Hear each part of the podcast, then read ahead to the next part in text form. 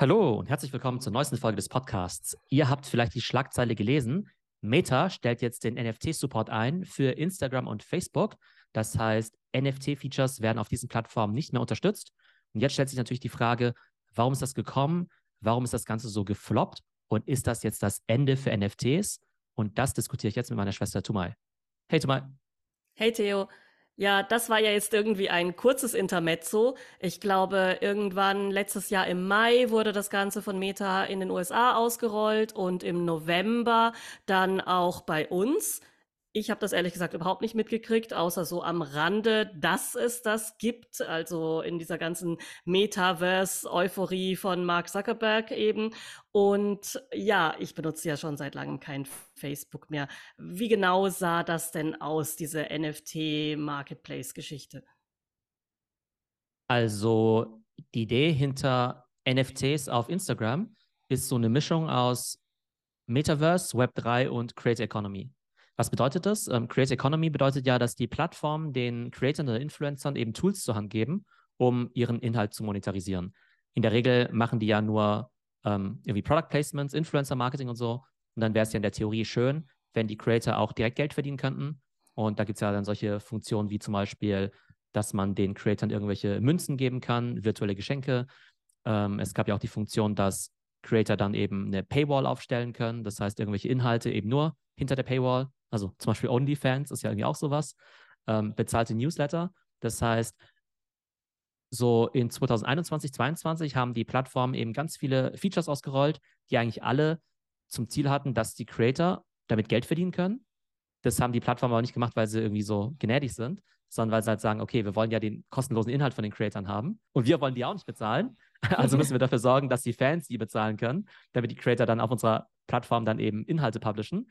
Das heißt, so gesehen könnte man die NFTs jetzt einfach nur einsortieren in eins von 30 Creator Economy Monetarisierungstools. Aber gleichzeitig hat es natürlich auch noch was mit äh, Metaverse und eben Web 3 zu tun. Ähm, aber das war so die ursprüngliche Idee. Und rein technisch lief es dann eben so ab, dass man eben innerhalb seines Instagram-Accounts seine Krypto-Wallet verbinden konnte, also zum Beispiel seine Metamask, und dann eben einfach NFTs hochladen konnte. Ja, kannst du das nochmal genauer erklären? Also ich kannte ja die NFTs hauptsächlich ja als irgendwelche Bilder, Profilbilder oder Eintrittstickets oder keine Ahnung, Clubmitgliedschaften oder sowas, die dann auf solchen Plattformen wie OpenSea vertrieben wurden. Und das konnte man dann einfach über seine Wallet dann über Instagram als mittels Plattform tauschen und vertreiben oder wie kann ich mir das jetzt gerade vorstellen? Also es ging erstmal darum, auch zu zeigen, dass es überhaupt, ähm, dass man überhaupt NFTs hat. Und bei Twitter gibt es ja auch dieses Feature mit diesen NFT-Profilbildern. Da Gibt's kann man das noch ja überhaupt mit diesen rechteckigen Dingen? Macht das noch jemand oder ist schon total out? Ich habe es ehrlich gesagt nicht mehr so oft gesehen. Also ich weiß auch nicht, ob es das Feature jetzt. Ich glaube, es gibt es schon noch. Ich habe ein paar davon gesehen. Aber es macht keiner mehr, weil es peinlich ist oder so. Keine Ahnung. Äh, ja, das würde ich jetzt nicht sagen, aber das ist halt relativ kurzlebig gewesen auf jeden Fall. Ne? Mhm. Ne? Auf jeden Fall, also kam jetzt nicht irgendwie der Hype, dass jetzt irgendwie jeder sozusagen sein äh, authentifiziertes ähm, NFT oder Profilbild da jetzt irgendwie auch showcasen möchte. Und ich glaube, die Idee bei Instagram war eben, wenn du jetzt zum Beispiel ein Künstler bist, anstatt dass du ganz normale Bilder postest, du jetzt halt quasi so ein NFT posten kannst. Ich habe dir ja auch mal ein Bild davon geschickt. Vielleicht kannst du ja gleich mal äh, parallel mal drauf gucken. Und zwar, oder was siehst du denn da? Also stell dir mal vor, du würdest jetzt durch so ein Instagram-Feed eben durchscrollen Du kannst ja mal bei uns in Notion reingucken. Du würdest jetzt durch so einen Instagram-Feed durchscrollen und dir würde jetzt dieses ah, Bild unterkommen. Was, was, was würdest du dazu sagen? Naja, wahrscheinlich gar nichts. also es wird mir jetzt nicht besonders auffallen. Also ich sehe jetzt hier so eine Art, ja, lila Bild mit so etwas wie Zellen und komischen geometrischen Formen, hat irgendwie was Medizinisches, finde ich. Aber ich bin jetzt nicht gerade super beeindruckt. Ähm, aber ich meine jetzt abgesehen jetzt davon, ob das jetzt ein cooles Bild ist oder nicht. Also sieht es jetzt anders aus als ein normales Instagram-Bild? Nicht wirklich.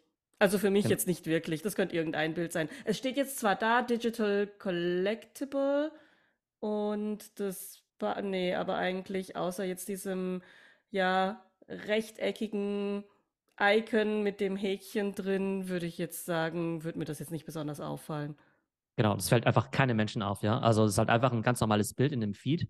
Und wenn du es jetzt nicht wüsstest, wüsstest du überhaupt nicht, was das sein soll. Also es fällt auf, auf gar keinen Fall auf und ist auch niemandem klar, was man damit machen kann. Also wenn du irgendwie draufklickst, dann steht da zwar Digital Collectible, das ist jetzt irgendwie Bild 8 von irgendwie 100, aber es ist auch, auch total unklar. Es taucht auch nirgends das Wort NFT auf. Ja, das ist so ein bisschen das Komische. Ne? Auf der einen Seite haben sich ja manche Plattformen von dem Wort NFT so ein bisschen distanziert, weil sie gesagt haben, ja, es ist irgendwie zu technisch oder es ist irgendwie zu sehr mit Krypto und das nennen sie halt Digital Collectible. Aber dann ähm, blickt es ja keiner. also, ja, genau. Ja, genau. Und das ist halt das Riesenproblem. Die Idee theoretisch hinter, wir machen jetzt NFTs auf Instagram, ist ja, dass es irgendwie so in den Mainstream geht, ja. Weil die ganzen NFT-Fans, ja, die kennen das ja ohnehin, die wissen ja, was OpenSea und Nifty Gateway und so weiter ist. Und die Idee muss ja sein, okay, ich bringe das jetzt auf Instagram und Facebook raus, um irgendwie drei Milliarden Menschen zu erreichen. Und das Problem ist jetzt aber, der Mainstream, der hat sich halt überhaupt nicht dafür interessiert. Die Leute, die sich halt eh NFTs gekauft haben, die waren halt schon bedient halt mit OpenSea und Nifty Gateway und so. Das heißt, das ging halt irgendwie so total am Markt vorbei und hat irgendwie niemanden so richtig äh, glücklich gemacht. Also das heißt, die Zielgruppe war da überhaupt nicht die richtige, die man da angesprochen hat. Und dann hat man das Produkt auch noch irgendwie umbenannt, sodass man es nicht erkannt hat, oder wie? Ja, genau. Also es gab halt keinen guten Grund für den Mainstream, da jetzt irgendwie drauf anzuspringen, weil jetzt auch keine bekannten Influencer da mitgemacht haben. Es war jetzt nicht so, dass jetzt irgendwie äh, Beyoncé oder Ronaldo jetzt irgendwie auf einmal bei Instagram jetzt irgendwie NFTs veröffentlicht hätten. Die haben drauf gesetzt, dass quasi die normalen NFT-Künstler, die halt ohnehin schon genau NFTs verkaufen auf anderen Plattformen, da mitmachen. Ah, dass die dann quasi eine größere ja, Zielgruppe erreichen auf Instagram, weil das sowieso so bildlastig ist, zum Beispiel. Das könnte die Überlegung gewesen sein. Ja, genau. Und ich habe ein Interview aber gehört mit einem der größten NFT-Künstler, Justin Aversano heißt er. Und der wurde auch gefragt, ob er da mitmachen möchte. Da hat er keinen Bock drauf gehabt. Obwohl man ja denken sollte, hey, ist doch eigentlich voll cool, da jetzt auf Instagram präsent zu sein. Weil er gesagt hat, okay, im Prinzip macht die Plattform eigentlich nichts für die NFT-Künstler. Und die wollen eigentlich nur, dass die Fans, die man eh schon hat, jetzt halt auf Instagram kaufen, statt auf OpenSea so ungefähr. Ja? Das heißt, dem aus seiner Sicht hat ihm das einfach überhaupt nichts gebracht. Normalerweise, wenn wir jetzt auch über Creator Economy sprechen, dann denkt man ja auch, okay, so klassische Influencer, ja ein Mr. Beast, sollte ein Mr. Beast vielleicht ein NFT rausbringen. Also Mr. Beast, der verkauft ja alles, was er auf den Markt bringt. MKBHD, vielleicht eine Kim Kardashian oder sowas oder eine Charlie D'Amelio, ist halt irgendwie alles nicht passiert. Das heißt, die Fußballer haben irgendwie keine NFTs rausgebracht, die normalen Hollywood-Celebrities und Sänger irgendwie auch nicht, dann die richtigen so Social-Media-Influencer nicht und die NFT-Leute, selbst die NFT-Leute hatten irgendwie keinen Bock. Also von vorne bis hinten halt irgendwie, also total am Markt vorbei. Ja, aber lag es vielleicht eher am Timing, dass das gescheitert ist? Weil vielleicht hat man da einfach zu lange gewartet, bis das ausgerollt wurde. Weil, wenn ich mich richtig erinnere, war das ja dann gerade der Zeitpunkt, als diese ganze NFT-Blase geplatzt ist. Meinst du, das wäre besser gelaufen, wenn es wirklich zu diesem Peak gelauncht worden wäre, da wo alle total verrückt waren nach NFTs? Weil auf Instagram hätte es ja wahrscheinlich nicht so viele Gebühren gekostet wie auf OpenSea und so weiter. Also es war jetzt auch kein OpenSea-Wettbewerber, ne? es ist jetzt nicht eins zu eins vergleichbar. Aber grundsätzlich ist es so, dass sehr viele NFT-Projekte, die in 2022 gelauncht worden sind, halt in 2021 geplant worden sind. Ja, ne? eben, also als klar. es halt noch total im Bullrun war. Und das und, dauert ja auch, bis man dann sowas entwickelt hat und ausrollt und das implementiert. Und da war es dann halt plötzlich schon vorbei. Genau, ein Jahr später hat sich halt zumindest die Welt halt sehr stark verändert. Aber man muss auch sagen, auch vorher schon gab es ja auch schon Initiativen wie Coinbase NFTs. Ne? Also Coinbase ist ja mit Abstand die größte Kryptobörse der Welt, aber wo halt Leute einfach Bitcoin kaufen. Und da war ja auch die Idee, naja, wenn die Leute, wenn jetzt irgendwie es da zig Millionen Wallets gibt, die halt schon Bitcoin kaufen, ist es doch total naheliegend, dass wenn man den NFTs anbietet, die auch NFTs kaufen, aber da ist halt auch überhaupt nichts passiert, ja. Das heißt, irgendwie sind halt diese ja, Versuche, das in den Mainstream zu bringen, über Riesenplattformen wie Coinbase oder Meta halt äh, zumindest halt bislang gescheitert. Äh, und es ist halt sicherlich eine Mischung aus es gibt weniger Interesse im Markt, aber auch, dass die Plattformen das einfach total schlecht eingeführt haben, weil die dann vielleicht auch einfach gesagt haben, okay, äh, wir müssen da jetzt irgendwie auch mitmachen, jetzt setzt du mal so ein kleines Team drauf an, was aber vielleicht von der Materie auch nicht so wirklich viel Ahnung hat und dementsprechend einfach einen total schlechten Launch macht. Ja, war das jetzt ein NFT-spezifisches Problem oder ein Meta-Problem? Was ich mir auch vorstellen könnte, ist vielleicht, dass das Ganze vielleicht ein bisschen ja damit zusammenhängt, dass NFTs damals so ein bisschen künstlerisch angehaucht waren und eher so eine Kunstszene waren. Und man kauft Kunst ja jetzt zum Beispiel auch nicht auf Facebook Kleinanzeigen oder eBay Kleinanzeigen oder so. Das ist vielleicht dann doch so eine relativ, ja, geschlossene Gesellschaft, die gerne auch auf geschlossenen Marktplätzen sich austauscht, oder was meinst du? es ist eigentlich relativ normal, dass Meta eben auch viele Features testet und dann eben auch wieder einstampft. Ich habe ja vorhin schon gemeint, dass so in 2021, 2022 ja total viele von diesen Creator-Tools eben rausgekommen sind. Und von denen haben jetzt eben auch die wenigsten überlebt. Das heißt, man denkt, das ist eine spannende Idee und dann ähm, testet man es und dann stampft man es wieder ein. Und das ist ein ganz normaler Vorgang. Meta hat ja zum Beispiel auch solche Sachen wie E-Commerce oder Live-Shopping ja auch gekillt. Live-Shopping, unfassbar groß in China, haben wir schon öfter drüber gesprochen, ist im Westen halt überhaupt nicht abgehoben. Macht hier kein Mensch, ja. Genau, macht halt hier niemand. Jetzt haben wir ja dieses Jahr dieses ähm, Year of Efficiency, also das Jahr der Effizienz bei Meta. Da haben wir auch schon drüber gesprochen, dass die ja einfach jetzt ja schon wieder, also seitdem wir das letzte Mal drüber gesprochen haben. Also wir haben ja letzte Woche vor zehn Tagen Podcast gemacht und in der Zwischenzeit haben sie, glaube ich, nochmal 10.000 neue Leute entlassen. Ja, ja? das habe ich auch gelesen. 10.000 neue, ja, nochmal Leute entlassen. Genau, das heißt, in Summe haben sie irgendwie seit Herbst 25 Prozent der Belegschaft eben schon entlassen. Dann ist ja klar, dass halt natürlich auch irgendwelche Projekte dann eingestampft werden. Das heißt, man kann jetzt noch nicht mal unbedingt sagen, ähm, ja, dieses Projekt war halt irgendwie so schlecht und deshalb wurde es halt abgeschafft, ja, auch wenn es wahrscheinlich nicht so gut performt hat. Aber klar, wenn du vielleicht vorher halt 20 Projekte hattest und jetzt halt sagst, okay, wir haben weniger Leute, wir fokussieren uns halt nur auf ein paar Themen, dann müssen halt alle anderen Projekte halt dran glauben. Also alle Projekte, die halt irgendwie so nice to have sind. Und aktuell gibt es halt bei Meta genau zwei Prioritäten, nämlich AI und Instagram Reels. Und an allem anderen wird gespart, alles andere wird depriorisiert. Ein Stück weit ja sogar das Metaverse und auch die Reality Labs. Und wenn sogar sozusagen das Herzensprojekt von Zuckerberg, also die ne, Reality Labs, jetzt eben runtergestuft wird, dann war vielleicht, keine Ahnung, NFT vielleicht anstelle, weiß nicht, 6, 8, oder so. ja, 20 oder sowas. Ja. Ne? Und auch wenn es vielleicht in sich jetzt spannend hätte sein können oder Potenzial gehabt hätte, ähm, ist es jetzt halt Stand heute einfach keine Prio für Meta. Ja gut, ich denke, es war ja jetzt noch nie das Flaggschiff-Projekt von Meta, auch wenn es damals vielleicht ja viel Aufmerksamkeit gekriegt hat, was es wahrscheinlich nicht mal bekommen hat. Also würdest du das jetzt auch nicht als Beweis dafür sehen, dass jetzt NFT tot ist, nur weil Meta das jetzt einstellt? Also insgesamt muss man natürlich schon sagen, dass NFTs eine ziemlich schwierige Phase durchmachen und ja das Volumen auf den ganzen Plattformen ja total gesunken ist. Ähm, aber die Plattform gibt es noch. Die gibt es noch, aber da gibt es irgendwie auch gerade so einen ruinösen Wettbewerb. Ich glaube, wir haben ja schon damals darüber gesprochen, dass es dann ja diese neuen Plattformen gab, die ja die Creator-Fees ja abgeschafft haben. Ah ja, ich erinnere mich. Mhm. Genau, und das ist dann auch Bescheid für die Creator, wenn sie halt nicht mehr diese Royalties kriegen. Und jetzt gibt es halt irgendwie so einen neuen Wettbewerber, der heißt Blur. Das ist quasi der Wettbewerber von OpenSea. Und die haben jetzt zumindest vorübergehend, glaube ich, einfach alle Fees abgeschafft. Also sowohl die Creator-Fees als auch ihre eigenen Marktplatz-Fees. Das okay. heißt, die verdienen auch nichts mehr daran. Und dann musste mhm. OpenSea nachziehen. Das heißt, die verdienen auch nichts mehr dran. Das heißt, ähm, niemand verdient mehr jetzt irgendwas daran. Ja, genau, ja. Also dementsprechend halt auch nicht so ein geiles Business. Also OpenSea, ne, also jetzt noch vor 14 Monaten hatten die, keine Ahnung, was, 5 Milliarden Volume.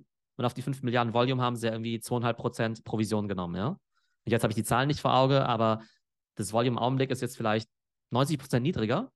Und von diesen 10 Prozent, die noch übrig sind, kriegen sie halt genau 0 Prozent an Fees, was halt ein ziemlich also beschissenes Geschäftsmodell ist. Unlukrativ quasi für alle Beteiligten inzwischen. Ja, genau. Und ähm, also vielleicht sollten wir nochmal irgendwann so ein äh, Deep Dive machen, irgendwie so State of NFTs oder so. Also klar, es gibt immer Projekte, die nach wie vor gut laufen. Es gibt Sachen, die durchaus gerade noch viel Potenzial haben, aber auch so in der Clone X Community, ja, also da sind sie auch alle mega schlecht gelaunt, ja. Da haben sie alle voll den Hals auch auf die Gründer und auf das Gründerteam und so. Ach, da könnte man mal ein Follow-up machen. Ja, ein genau, also Jahr also später, die, was ist da jetzt passiert? Genau, da ist die Stimmung jetzt nicht so, nicht so prima. Ist das das Ende von NFTs? Also nein, ne? es gibt nach wie vor einen harten Kern von NFT-Fans, die immer noch mega von der Technologie überzeugt sind. Ich habe auch letztens mit Leuten aus der Kunstszene gesprochen, die haben gemeint, hey, läuft doch gigantisch. Ähm, das ist halt für richtige Künstler halt nach wie vor total cool ist. Aber NFT plus Gaming, Fragezeichen. NFT Profile Picture Collections, großes Fragezeichen. NFT und Mainstream bislang hat einfach nicht funktioniert. Jetzt haben es ja riesen Companies wie Meta, Twitter und Coinbase ja eben auch versucht. Daraus ist jetzt erstmal nichts geworden. Ähm, Spotify testet jetzt gerade NFTs. Amazon hat da was angekündigt. Und da weiß man jetzt auch nicht, ob, ob man jetzt sagen soll, naja, ähm, die Tatsache, dass Amazon das jetzt macht, bedeutet, das Thema ist immer noch total lebendig. Oder ob es einfach nur bedeutet, naja, Amazon macht jetzt halt in 2023 ein Projekt, was sie 2021 geplant haben und machen das jetzt vielleicht auch nur so ein bisschen halbherzig und man wird halt sehen müssen, wie da die, äh, wie da so die Traction ist. Aber ich glaube, das, was man halt feststellen kann, glaube ich, ist, dass NFTs eine coole Technologie sind, aber zumindest in den nächsten Jahren das ein relatives Nischenthema sein wird. Ja, ja also ich persönlich denke ja, dass es halt einfach nicht geeignet ist, um im kommerziellen Bereich so riesig zu werden, sondern eher so im Dokumentenzertifikatsbereich, also eher in solchen Dingen wie beweise ich jetzt die Echtheit von digitalen Dokumenten oder ja Zeitzeugen Dingen wie jetzt Videos oder Audiodateien oder sowas, ja, so journalistische Stücke. Das werden wir ja sehen, ob das irgendwann noch wirklich nochmal so einen riesigen kommerziellen Erfolg hat, wie das mal hatte. Was ich auf jeden Fall empfehlen kann, ist mal in die aktuelle Folge von Overpriced JPEGs reinzuhören. Das ist ja ein total guter Web3 und NFT-Podcast. Und das sind also die mega NFT-Nerds. Auch eine super Moderatorin mit der Carly Riley. Und die hat dann eben auch diesen Künstler, von dem ich vorhin gesprochen habe, diesen Justin Aversano, halt ähm, auch im Gespräch. Und der spricht eben auch drüber, was er quasi vom Meta-NFT-Projekt hält, von Amazon NFT und auch deren View eben auf NFTs. Und ich glaube, das ist ein super objektiver Blick auf die Szene, weil das ist halt ein NFT-Künstler und es ist halt ein NFT-Podcast. Also das werden jetzt ja irgendwie keine NFT-Hater sein. Ähm, aber die sagen halt auch, hey, wir finden den Space ziemlich cool, aber die sind halt auch relativ skeptisch, was die Mainstream-Fähigkeit davon angeht. Also diese Folge ist extrem gut und die kann ich nur jedem empfehlen. Und genau, das war unsere heutige Folge zum Thema Meta stellt das Thema NFTs vorerst, Fragezeichen, auf Instagram und Facebook ein. Vielleicht kommt es irgendwann mal wieder, wenn sie wieder mehr Ressourcen haben, wieder mehr Kapazitäten. Und wir werden vielleicht in den kommenden Wochen einfach mal einen Deep Dive machen in den State of NFTs. Bis dann, Theo. Tschüss. Ciao.